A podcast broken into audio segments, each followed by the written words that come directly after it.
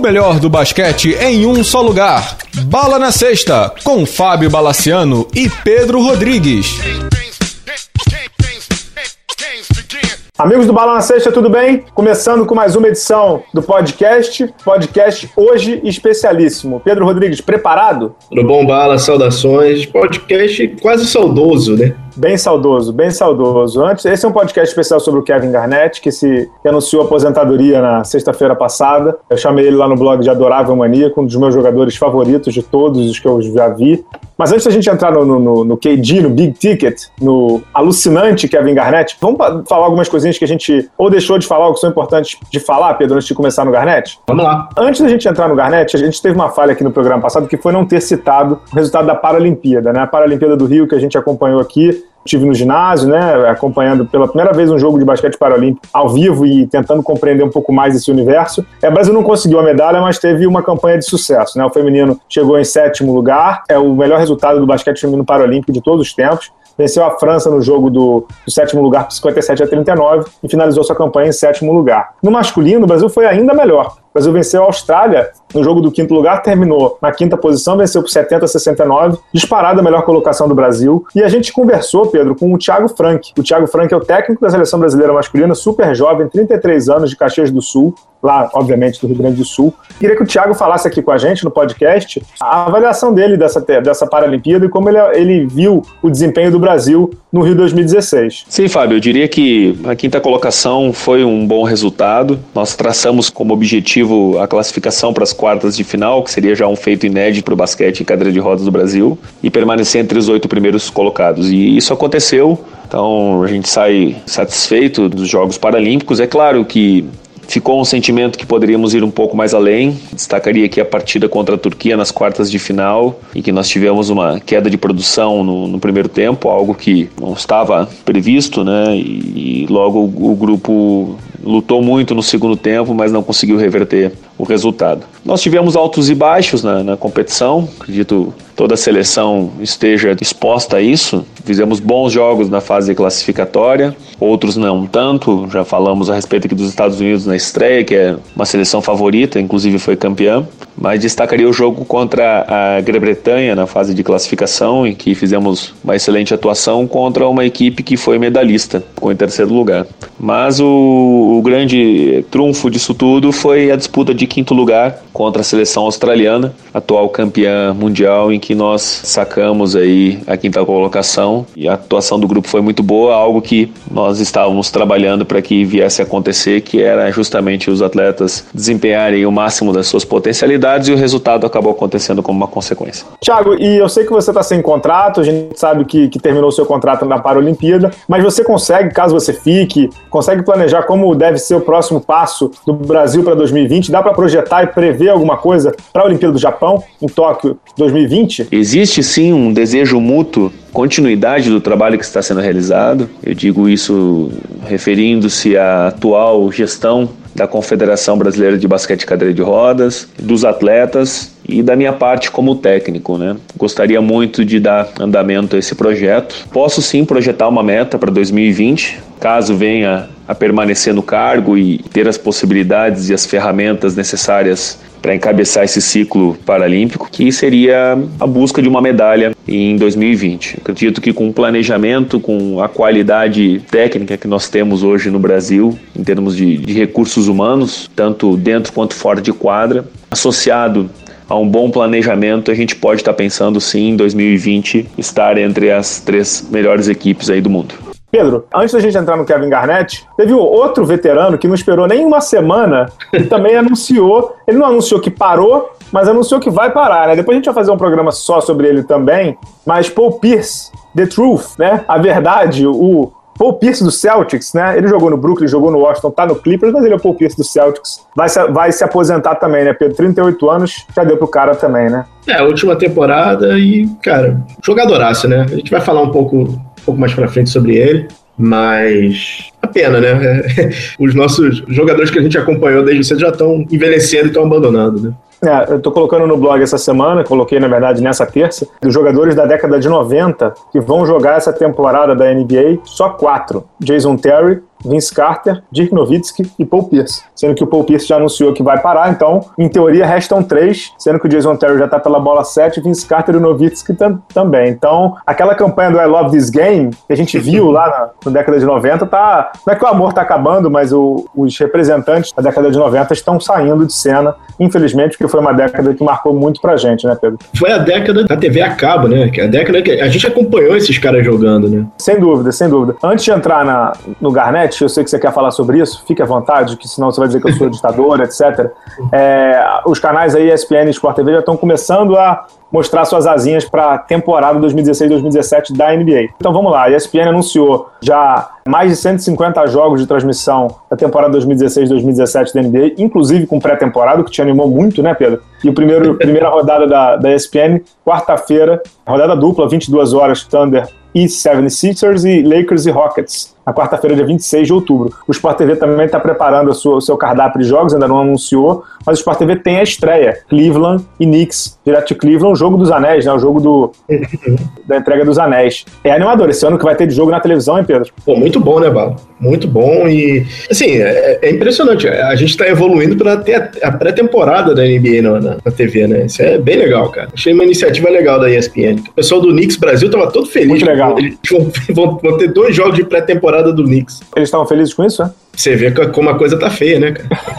pois é. Vamos nessa, vamos de Big Ticket? Vamos lá de Big Ticket, vamos lá. Então, depois dos intervalos comerciais, voltamos com Kevin Garnett.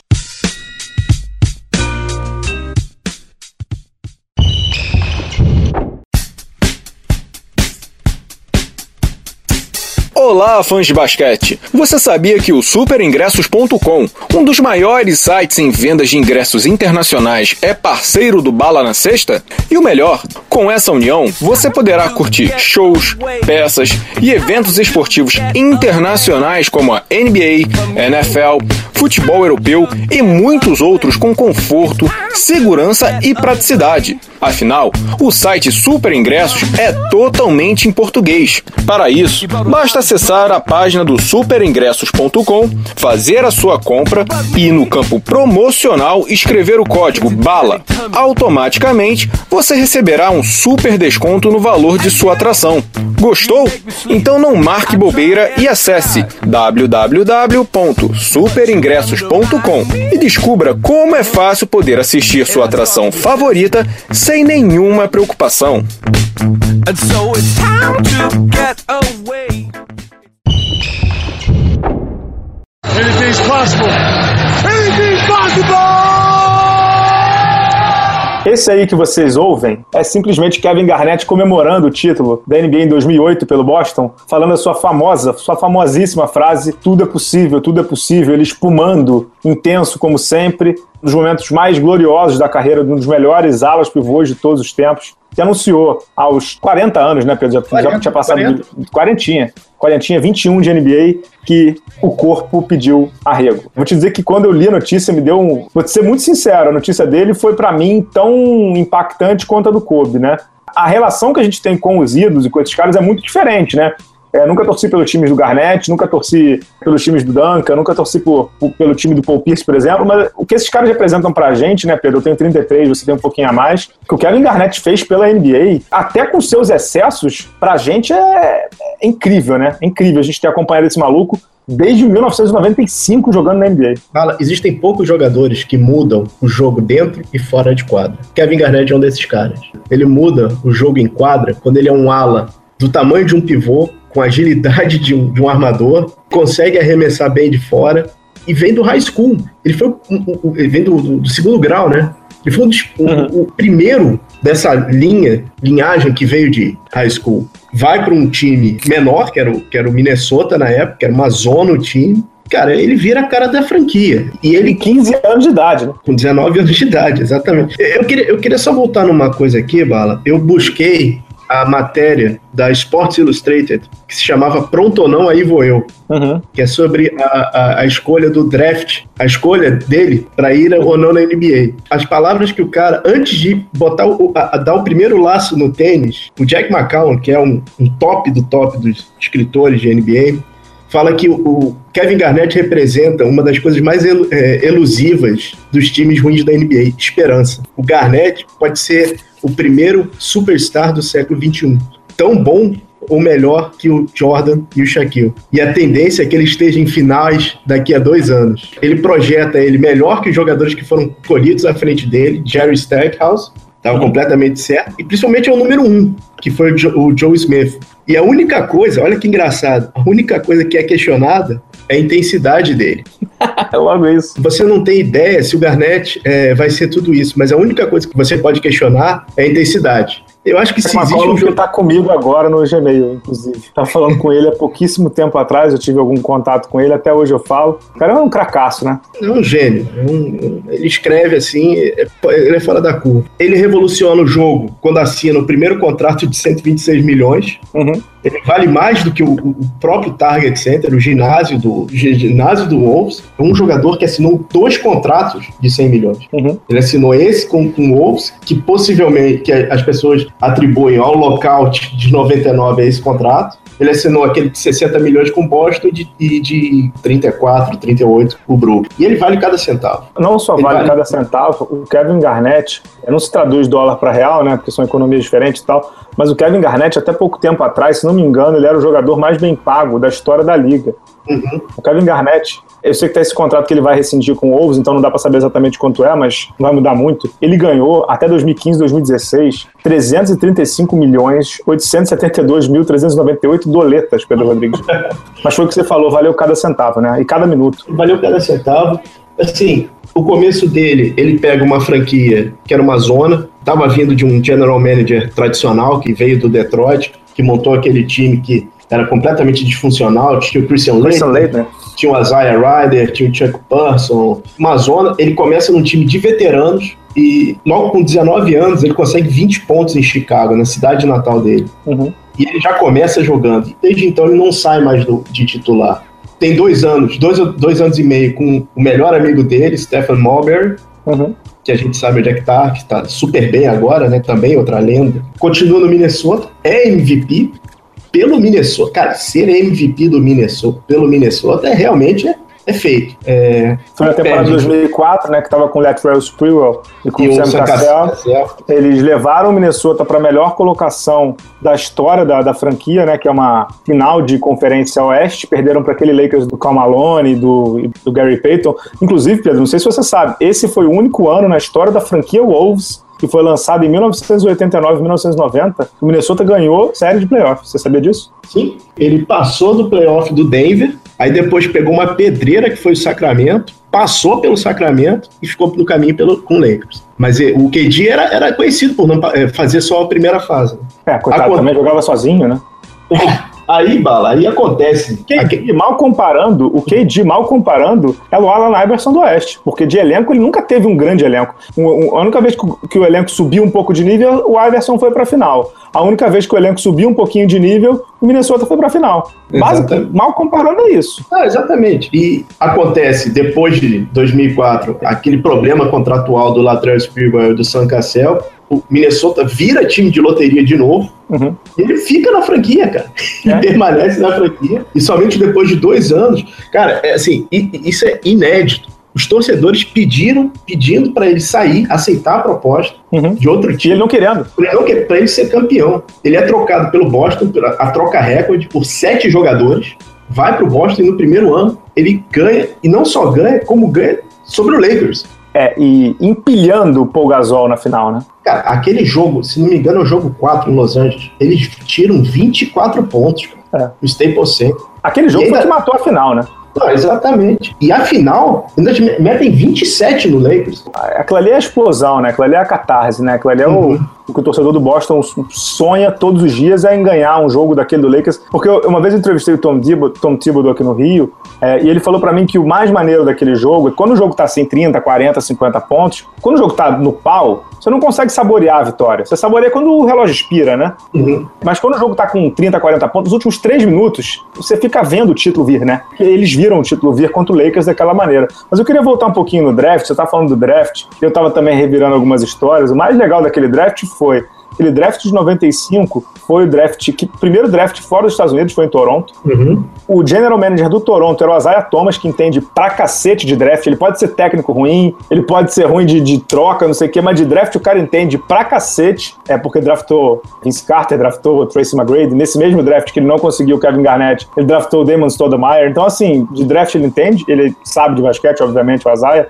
E tem uma história engraçada, Pedro, que na época tinha muita polêmica nos Estados Unidos esse negócio de pular da faculdade pro. sem faculdade, né? Do, do high school pro, pro, pra NBA. E o Azaia disse que no Toronto ele não teria problema, o Kevin Garnett, que ele jogaria os 41 jogos da temporada regular em casa, em Toronto, e viajaria nos jogos de fim de semana, que é onde não tem a faculdade.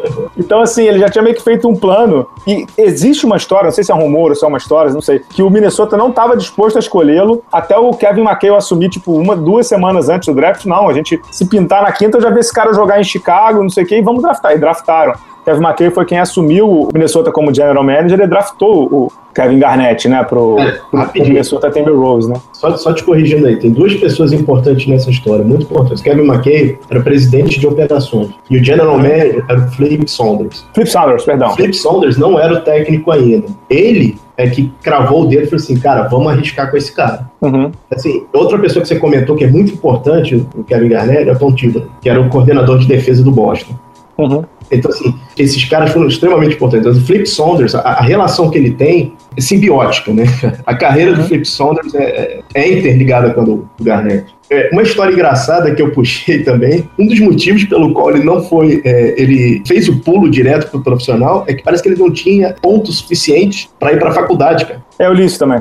Os SAT scores lá dele eram muito ruins, por isso que ele começa, uma, é, faz, se não me engano, os dois primeiros anos no high school da cidade dele, da Carolina do, do Sul, e vai no último ano para Chicago. Aí que ele vai, faz o pulo para NBA.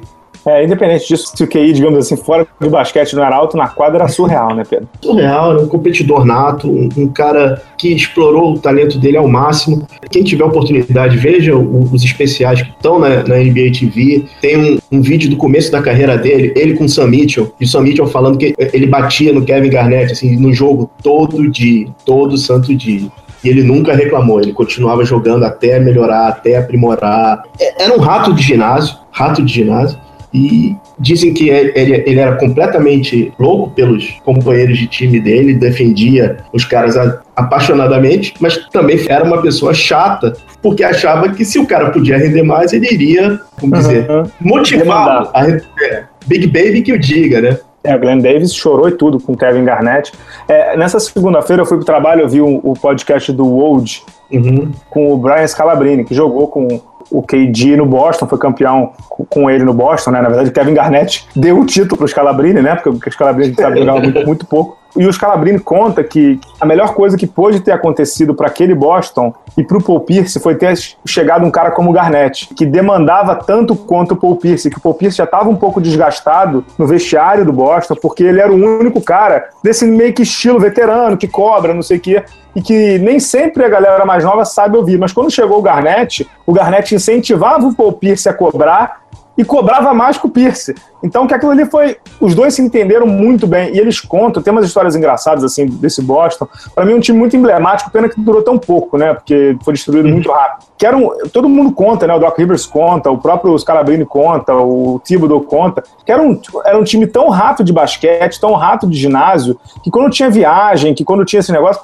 que durante os voos, que é muito comum na NBA, tinha esse negócio de pôquer, né? Que eles ficam jogando e ficam apostando, não sei o quê. Durante os voos, o Kevin Garnett, o Paul Pierce, o Ray Allen, o Roger Rondo, que são quatro maníacos por basquete, né? Tinha os outros também, o James Posey, que era muito bom, aquele outro ala, é, Leon Poe. Eles ficavam fazendo a resenha do jogo anterior que eles tinham jogado nas viagens e ficavam projetando o jogo seguinte. Então, meio que assim, era um time de, de, de visão do que eles estavam querendo fazer ali, né, Pedro? Eles estavam realmente, quando, como o próprio Scalabrini falou nessa, no podcast, eles estavam na mission. Eles estavam numa missão e eles iam cumprir aquela missão, cara. Pouca gente lembra também pegar o dado direitinho, aquele Boston de 2008, Pedro, ele começou a temporada de uma maneira bizarra. Não me lembro. 40 vitórias em. Eu vou pegar aqui o dado direitinho. Só foi perder. Ali foi justamente quando o Garnett se machucou. É. Vou pegar o dado direitinho aqui, que eu tô com o Basketball Reference aberto. Mas eles começaram a temporada de uma maneira surreal. Eles começaram com 8 e 0. Aí foram, foram, foram.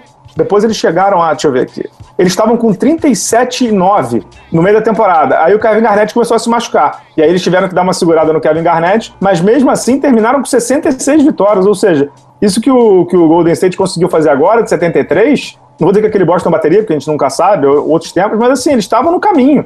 Ele estava exatamente no caminho quando o Kevin Garnett se machucou e perdeu 11 jogos da temporada regular. É uma temporada muito histórica do Boston, aquela, muito histórica. E essa entrevista do Scalabrine tem umas coisas engraçadas, que ele, ele fala que mudou até o, o, o na sala de musculação, o jeito que as pessoas malhavam. Uhum. Que quando entrou o Kevin Garnett, ele, assim, ele é um cara tão intenso, que é tão. É, é, trabalha tão duro, que as pessoas passaram a trabalhar duro junto com ele, cara. Exato. Mas, cara, assim. Exato. E a história do, e a história do Dwight Howard? eu ia chegar lá, cara. Eu ia chegar. Pra quem não, não ouviu, é, tem uma história que essa todo mundo conhecia, só não sabia que ele falava, né? Hoje, hoje o, o Old contou no podcast no The Vertical, né? Que na final de 2009 de conferências, não sei se era final de conferência, alguma semifinal de conferência, é Boston e Orlando, o Boston, o Kevin Garnett estava machucado, o joelho não jogou e ficava no fazendo trash talk com esses mais novos, né, para ver se caíam ou não e falou pro Dwight Howard em vários momentos: olha a maquiagem, palhaço, porque ele não era um super-homem, ele era um palhaço pro Kevin Garnett. E sabe o que é o legal? O Dwight Howard escreveu um dos textos mais legais, mais emocionantes sobre a despedida do Garnett. Elogiando, dizendo que era o ídolo de infância. E aí tem uma coisa engraçada, né, Pedro? Assim, o jogador de NBA não aceita maldade, né? No sentido de, uhum. de de machucar, de não sei o quê. Mas esse trash talk a galera aceita legal, né? Quando não passa do limite, tipo quando, como o do Draymond Green, não sei o quê. Mas esse assim eles aceitam tranquilo, né? É um jogo também, né, Bala? É um jogo é. mental. Você não pode entrar na pilha, né, cara? Vamos falar um pouquinho das estatísticas dele, cara? Manda brasa. Bom, cara, ele termina a carreira com 1.462 jo é, dois jogos, de média de ponto 17,8, rebote 10, cravadinho, assistências 3,7, field goals 49,7%, lance livre 78,9%. É, foi All-Star 15 vezes, 12 vezes foi melhor time de defesa, foi da turma de calouros, foi MVP em 2004, nove vezes primeiro time da NBA, campeão uhum. olímpico, usou a camisa, a já agora lendária, camisa 21 pelo Minnesota, camisa 5, já que a 21 foi aposentada, era a camisa do Bill Sherman, não é isso? Isso. E a camisa 2 no Brooklyn, em homenagem a um amigo dele, que era aquele ala Malik Sealy, um dos melhores Era, amigos dele, né? Que faleceu. Melhor. Faleceu depois do aniversário dele, cara. Depois da festa de aniversário, o Malik City bateu o carro e veio a falecer. E aí volta ao Minnesota para usar de novo a 21. Volta ao Minnesota para usar a 21. Assim, ele foi tão. É, ele teve tanta classe, ele, ele, ele não se aposentou como alguns jogadores se aposentam. Estou falando especificamente do nosso amigo Steve Nash. Ele fez um buyout do contrato dele e se aposentou, cara. Uhum acho que a franquia de Minnesota minimamente tem que mantê-lo no estádio, né? Por perto, né? Por perto, porque ele é a franquia, né? Vou dizer uma coisa para você, ele é muito maior que a franquia, né? Ele é maior que a é. Ele é maior que a franquia, o que não quer dizer muita coisa, porque a franquia Wolves é uma franquia pequena. A gente espera que ela se recupere, que ela com o Carl Anthony Towns e com o Wiggins e agora com o Thibodeau. Você vê como é que o mundo dá volta, né? O Thibodeau que foi... O primeiro emprego do Thibodeau foi na franquia de expansão do Minnesota. Depois ele encontra o Garnett no Boston. Dizem que decisivo para ele ir foi ele, o, o Garnett ter chancelado a ida dele para o Minnesota. E aí ele não vai treinar o Garnett no Minnesota, porque o Garnett se aposenta. Quando eu entrevistei o Thibodeau aqui no Rio, ele já estava dizendo que ia ser difícil e tal. Mas vai estar tá ali por perto, eu tenho certeza, Pedro, que o, o Thibodeau vai dar algum jeito de colocar o Garnett não sei se como consultor, se como special advisor do, do Carl Anthony Towns, porque ter um cara desse, com a experiência do, do Kevin Garnett, por perto é, é, muito fundamental, cara. Tem que ter alguém por perto, né? Desse nível. Não, tem que ter um, um cara que já sabe ganhar e, e, melhor, cara. Ele não só sabe ganhar, como ele sabe ganhar na franquia. Ele entende como a franquia funciona, cara. Ele é um cara impressionante. Eu tava revendo os vídeos dele, é, é aquela coisa. O Brooklyn foi competitivo até ele se estourar, cara. Depois que ele se estourou, a, o, o, time caiu vertiginosamente, né? Cara? Tem uma história engraçada também, a gente tá fazendo um apanhadão aqui do Kevin Garnett. Não sei se. Eu, eu te mandei a história do Pat Riley uma vez, não te mandei? Acho que me mandou, me, me lembra que, aí. Que tava nesse, nesse, nessa época de rumores de Kevin Garnett, depois de 2000 e o Pat Riley tinha acabado de ganhar o título em 2006 com, com o Miami, né? O título do Shaq com o Dwayne Wade ali, o Gary Payton. O Pat Riley estava na casa dele de veraneio, né? De férias em, em Los Angeles, Malibu ali, Califórnia e tal. E aí passa o Kevin Garnett na praia com a esposa, com os filhos, não sei o quê. E aí o Pat Riley chama ele para tomar um chá, um vinho, sei lá o que que é, na casa dele. O Kevin Garnett entra. Nunca tinha falado com o Pat Riley assim longamente. Ele diz que o Pat Riley começa a falar com ele. Fala, cara, você é muito grande para você não ganhar um título. Você tem que sair do Minnesota. Ali você não vai ganhar, não sei o quê. E o, o, o, o Garnett falou assim: não, esse cara tá louco, pô. Tipo, esse cara tá me tentando me. Mas ele não, não, não pode me contratar, né? Tipo, sei lá, não não cabe no time ali, não tem dinheiro, etc, uhum. etc. E aí o Petróleo falou assim: você não tá entendendo, eu não tô te querendo no Miami, não. Eu tô querendo você que você ganhe. Você pode ir para qualquer time. Porque você no Minnesota você não vai ganhar nunca. E a torcida já te entendeu, que é aquilo que você tinha falado. A torcida uhum. aceita a sua troca. Então aproveita isso e vai ser campeão. E diz que aí em 2008, quando ele ganha, uma das primeiras pessoas que ele liga em 2008 é pro Pat Riley, pra agradecer, sabia? Essa história ele é muito legal, cara. Essa história é muito legal, cara. Pat Riley é mitológico é. também, né? É, assim, é, é, é, um jogador de geração, né, cara? E é engraçado. Eu vou, eu vou falar uma coisa, não sei se você vai me entender direito. Ele entrou na NBA jovem, mas ele nunca foi criança, entendeu? Sim. Ele, ele, não é, ele nunca foi imaturo. Desde cedo ele entendeu o que, que ele tinha que fazer, o que, que ele tinha que, que cumprir em, em quadra. Uhum. E a ética dele é, mostra exatamente isso. Cara, a, você vê as fotos dele com 19 anos e 40, é, é, não muda muito, né? Muda a fisionomia não, um pouco, mas não muda mesmo. Ele, ele tá em forma ainda para jogar. É o corpo mesmo que não deixa mais. Uhum. Do que você Alguma falou lembra? da questão da academia, não sei o quê. É, o, o, o, todos os jogadores que estiveram com ele, o Rondo deu um depoimento hoje no Media Day do Chicago, o Paul Pierce também deu depoimento no Media Day do Clippers, falaram que o maluco, ele vivia cuidando do corpo. Porque esse negócio de academia não era para ficar mais forte, não, era para não ter lesão, era para poder fazer os movimentos dele. E disse que ele não saía durante as viagens, negócio de, ah, vamos, vamos para um bar, não sei o quê. Diz que ele chegava no, no, no, quarto, fazia, sei lá, a compultura dele, chamava o massagista, via jogo do, e dormia cedo. Então, assim, é, esse negócio que a gente ficou falando muito do Kobe também, é, do Ultimate Profession, né, da ética profissional, do comprometimento com o jogo, o cara tá ali realmente numa missão de fazer uma carreira brilhante. Ele não tá ali para para ficar fazendo meinha, para ficar fazendo mimimi. Acho que assim, o, o, final da carreira do Garnett me irritava um pouco, confesso, quando ele meio que queria ser o xerifão de tudo. Mas ali eu já sinto hoje, quando a gente analisa a carreira, ali para mim é quando ele via que ele já não conseguia ser mais. Como é que eu vou dizer? Já não ia mais. Ele não, o corpo já não ia mais. Aí ele tentava vir na marra. Aí ele já tentava ir na é. marra, mas assim, ali também já era uma autodefesa, né? De, de saber que o corpo já não estava mais respondendo. Agora, se olhando as estatísticas dele, de 1995, 96 até 2012, 2013, ou seja, 18 temporadas, o cara teve média superior a 10 pontos por jogo, sendo que de 99 até 2007, no Minnesota, foram mais de 20 por jogo, e sempre com duplo-duplo.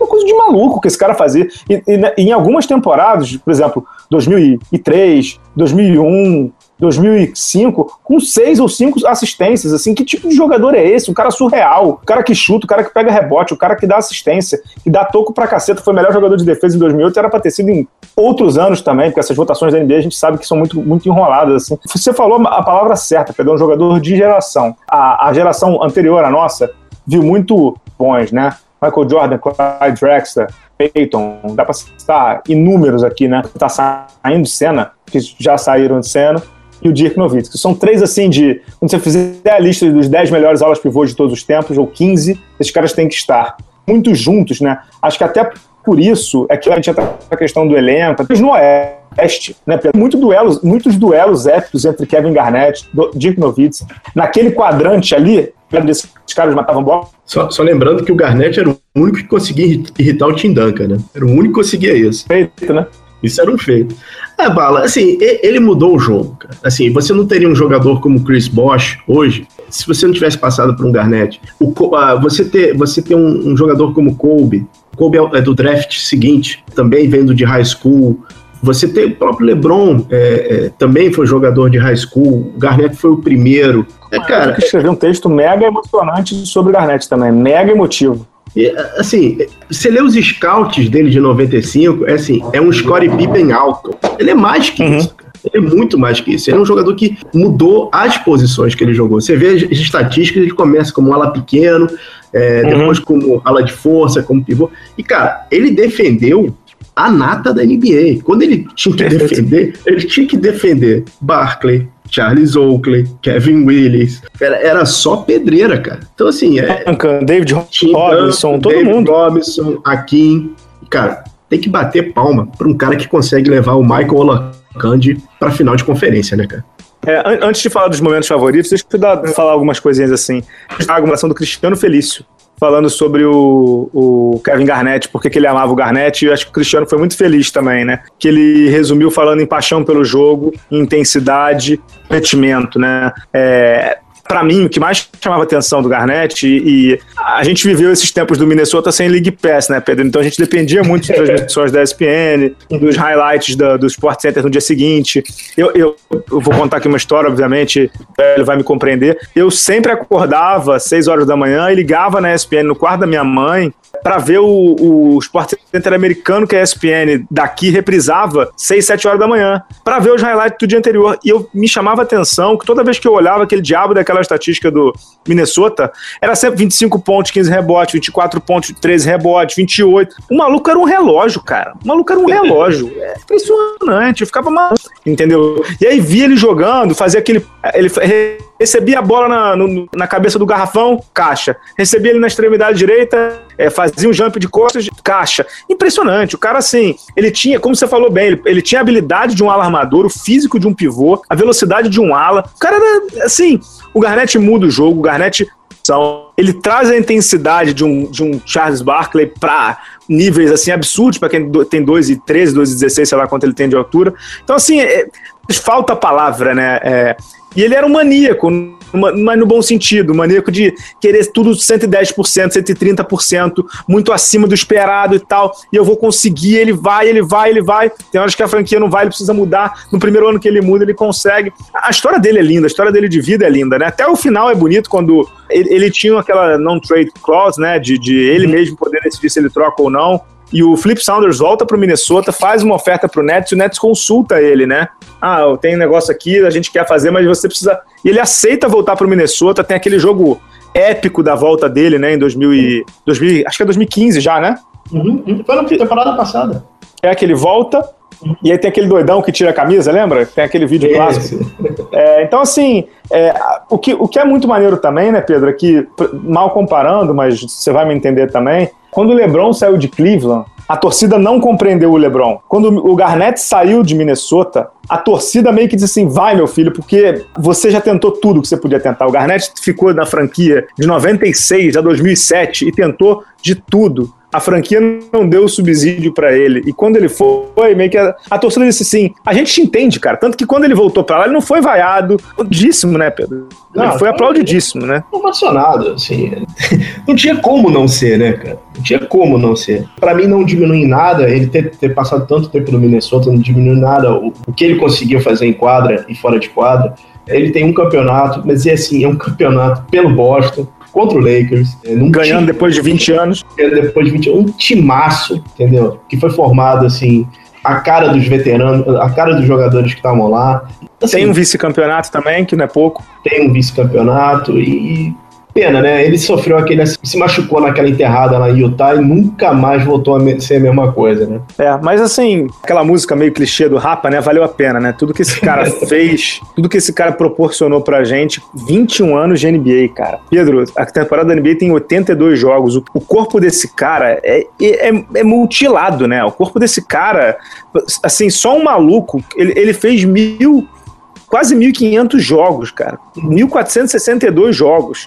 Assim, pro que esse cara fez para quem fica 21 anos na liga, só para quem se cuida muito. Se cuida muito. E você falou bem, cara. É, é, corpo dele, do, do ano 1 da NBA até o último, é basicamente a mesma coisa. Fala, é, o cara passou da geração da televisão pro smartphone. Ele pegou tudo, cara.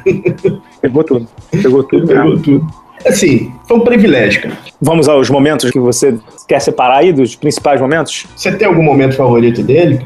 Cara, pra mim, o momento favorito que eu vejo dele é quando ele solta essa frase que a gente começou aí a parte dele do podcast. Uhum. Quando ele ganha o título com o Boston e começa a gritar tudo é possível, tudo é possível, porque ele tava em êxtase de ter chegado ao, ao título, que era algo que ele sempre almejou. É um dos meus momentos favoritos da vida dele. É, eu separei dois, cara. O primeiro é na final, Desculpa, não é na final, no jogo 4 contra o Lakers, que o La, uh, Lamar Odom vai dar um toco nele. Lamar Odom é um cara com uma envergadura impressionante. Ele tá com a bola com a mão esquerda e, e quando ele tá descendo, ele joga e faz a bandeja. Cara, hum. que jogadaça, que controle de bola, que aquela jogada é impressionante, cara. E segundo, é o primeiro jogo dele que ele faz 20 pontos, que é em casa, em Chicago, e consegue roubar rebote do, do maior reboteiro de todos os tempos, que é o Dennis Rodman. Muito bom. Tem um momento que me chama a atenção também dele, que é quando ele, já no Boston, já um pouco mais velho, que ele vai fazer uma bandeja contra o Miami do LeBron. E aí alguém tenta dar um toco nele, faz falta e a bola cai e ele começa a fazer flexão, lembra disso? É, verdade, é isso aí.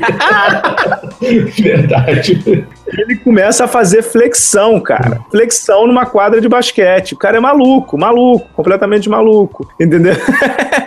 começa a fazer flexão. Tem um momento também do, do Glenn Davis que é espetacular, né? Exato. Quando ele faz o Glenn Davis chorar, de dar esporro no cara, porque o Glenn Davis estava sendo mole na quadra. E pro Kevin Garnett não é admissível que alguém seja mole em quadra. Ele faz o cara chorar, né? É sensacional. É, cara, vai fazer falta aquele maluco batendo a cabeça na, no poste da sexta para se motivar. É, cara, eu, não sei o que, que Minnesota vai fazer, cara, mas vai ser pouco para esse cara. Se tiver vai, uma cerimônia vai, de. Vai vai ser pouco, vai ser pouco, sabe? Eu acho que tem que ir todo mundo, cara. Todo mundo que, que tem que ir Terrell Brandon, tem que ir até o próprio Mulberry, cara, que, assim, saiu mal da franquia, mas ele não levantou uma palavra, não teve uma coisa polêmica em relação a isso. Tem que chamar todo mundo, Olacande, Irving Johnson, Sam Cassell, tem, tem que chamar todo mundo, abraçar esse Freewell, é, Paul Pierce, Ray Allen, tem que chamar todo mundo, porque, cara, um ícone, né, cara? Um ícone, é um ícone. Tem outro pra gente fechar dos, dos momentos do Garnett. 2009, quando ele estava lesionado, citei aqui, jogo 5 em Boston contra o Chicago, aquela série de bilhões de prorrogações. E o Garnett chega no jogo com o joelho recém-operado, pro jogo 5, né, ali de terno, e pede pro Doc Rivers para jogar. e o Doc Rivers acha que ele tá brincando, ah, beleza, vai lá, não sei o uhum. que e tal, pega a bola. E aí o Kevin Garnett tira o blazer. Né? De, tipo assim, ah, vou pedir uma infiltração aqui, tira o blazer, tira a camisa, e aí o Doc Rivers olha pro lado, pro Thibodeau e fala assim, o que, que esse cara tá fazendo? Esse cara tá maluco. Vai falar, Garnett, você tá falando sério? Aí ele, é, eu quero jogar, vou pedir aqui pro médico. Você tá louco? E aí, assim, é um doente, né? No sentido de, de. O cara não mede esforço. Ele viu que o time precisava dele, mesmo ele não estando bem, ele ia querer dar o 300% ali, cara. Assim, é um. É um fenômeno, isso é um fenômeno do, do, do esporte, mais do que do basquete, isso é um fenômeno do esporte. Né? É um fenômeno do esporte que, que fez bem ao jogo, fez bem ao jogo e vamos conservar bem as memórias desse cara, porque vai fazer muita falta, Pedro, vai fazer muita falta mesmo, como você falou bem. Espero que o Minnesota honre as bem as tradições americanas de fazer homenagem a ex-atletas e, e, a quem fez bem a franquia, não sei o que, não sei o que, não sei o que, e faça a, a, ele uma senhora homenagem. Senhora, mas vai fazer. Não, vai fazer sim. Assim, a, o, inclusive, o, dono do time é o mesmo da época, o, o Glenn Taylor. E... Vamos ver se ele cumpre a promessa agora, né? É, exato. É, Minnesota... Para quem, quem, não sabe, para quem não sabe, o Glenn Taylor disse quando o Garnett voltou a Minnesota, que quando o Garnett acabasse a carreira, uma parte da franquia Wolves, o Kevin Garnett poderia comprar se ele quisesse, né? E o Garnett, o dinheiro não falta, Vamos ver se agora vai, né, Pedro? Só uma, curiosidade, uma curiosidadezinha do Garnett, ele quase foi dono, parte dono do Roma, lembra? Lembro. Do time de futebol. Aí ele, ele inventou futebol, né? Ele adora futebol. Tem uma foto dele com aquele cachecol do Roma, que quase foi parte dono do Roma. Por que, que a NBA não deixou? É, conflito de interesses. Entendi, mas o LeBron é dono do Liverpool, né? Cara, eu não vou me meter nessa conflito de interesses. Cara, é, vamos lá, Bala. Por que, que a NBA vetou os contratos do Sam Cassell e da Latrell Sprewell? Em 2005. Não sei. Pois é, né, cara? É complicado. Eu nem me lembro por quê, você lembra? Ah, cara, eu achei umas explicações assim, meio. Ah, ele assinou antes da janela. As confusões assim, cara. E ali acabou com o Minnesota, né? Ali não, ali foi o fim. Ali, ali foi o fim, cara. Ali, ali eles, aí eles acabaram com a carreira, do, acabaram com o time. Cara, o time passou de 60 vitórias para 20. É verdade. Essa é sacanagem, cara. Mas vamos terminar bem, vamos terminar elogiando Kevin Garnett, Big Ticket. Big KD, Ticket. mito, mitológico, mitológico. Isso aí. Muito é obrigado, KD, The Big Ticket, The Kid. Muito obrigado, cara. Muito obrigado mesmo. Obrigado também ao Pedro Amorim, Estação Indoor, que nos acompanha aí na edição. Voltaremos, já temos novidades para temporada da NBA, mas vamos anunciar só no fim de outubro, né, Pedro? Exato, exato. Vamos, segura, segura um pouco, segura um pouco. Segura, vamos anunciar naquele programa que a gente já tá, já tá pedindo pra gente fazer um especialzão. A gente vai fazer. Beleza, vou, vou, vou voltar com as previsões, hein? Volte com as previsões. Você não vai falar nada do Chicago, não, né, cara? Olha, os, não sou eu, são os búzios que dizem. tá bom. É isso aí. Voltamos semana que vem. Obrigado a todos, pessoal. Tchau, tchau.